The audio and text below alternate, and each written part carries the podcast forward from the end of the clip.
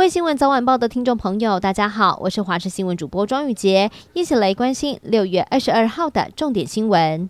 台中复兴路三段发生了一起两死的火警，起火的是一栋三楼加盖的透天厝，火焰从二楼窜出往三楼，而邻居赶紧搬来长梯还有纸箱，要救出受困在二楼的八十一岁屋主老太太和五十九岁的女儿。母女两个人从二楼跳下去逃生，轻伤送医，但是九十一岁的刘姓屋主和三十五岁的女看护却没能逃出来，被消防员救出来之后送医不治。而丧命的刘姓屋主是台中市前议员刘火旺的儿子，曾任东海逢甲大学的副教授，也当过新中瓦斯的董事长。邻居都说，刘姓屋主虽然是在地的望族，但是人很低调又亲切，经常出门跟邻居打招呼。命丧火场，让邻居都非常惋惜。新冠病毒确诊之后，还是会多次的感染。胸腔暨重症专科医师黄轩今天表示，疫苗接种，尤其是打满第三剂加强剂，是很重要的关键。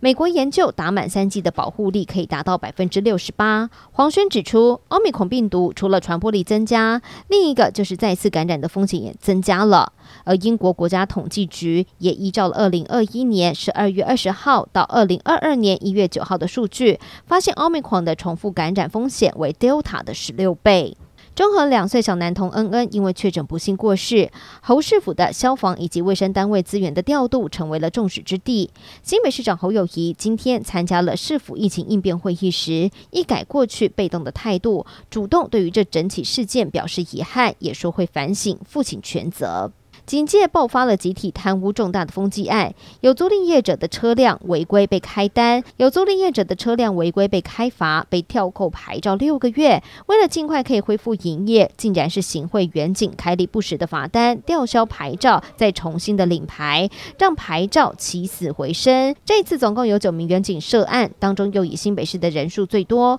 新北市长侯友宜表示，该办就办，不会允许警察的内部贪赃枉法。俄罗斯国营电视台在上周十七号公开自二月底开战之前首批俘虏的美国公民的画面，引起了国际社会的高度关注，以及必须遵守国际准则、人道对待战俘的呼吁。就在二十一号，美国司法部长无预警的造访乌克兰，并且公开表示，美国将会致力于查明并且起诉任何在乌克兰犯下战争罪的人。最近缺工缺料严重，但是在高雄房地却很夯，加上许多的大厂纷纷设厂，因此有不肖的业者大缺人动起歪脑筋，雇佣了非法移工。这一次，相关单位兵分多路，前往了建筑工地还有工厂来扫荡，一举查获了非法外来人口二十人。未来也将会择期遣返。而针对雇主聘用非法移工，也将会依法开罚。最后关心天气了，今天各地多云到晴，东南部地区恒春半岛会有零星的降雨，午后山区还有近山区的平地会有短暂雷阵雨。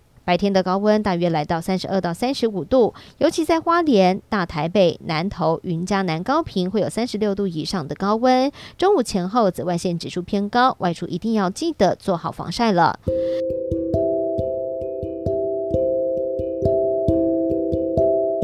以上就是这一节的新闻内容，非常感谢您的收听，我们下次再会。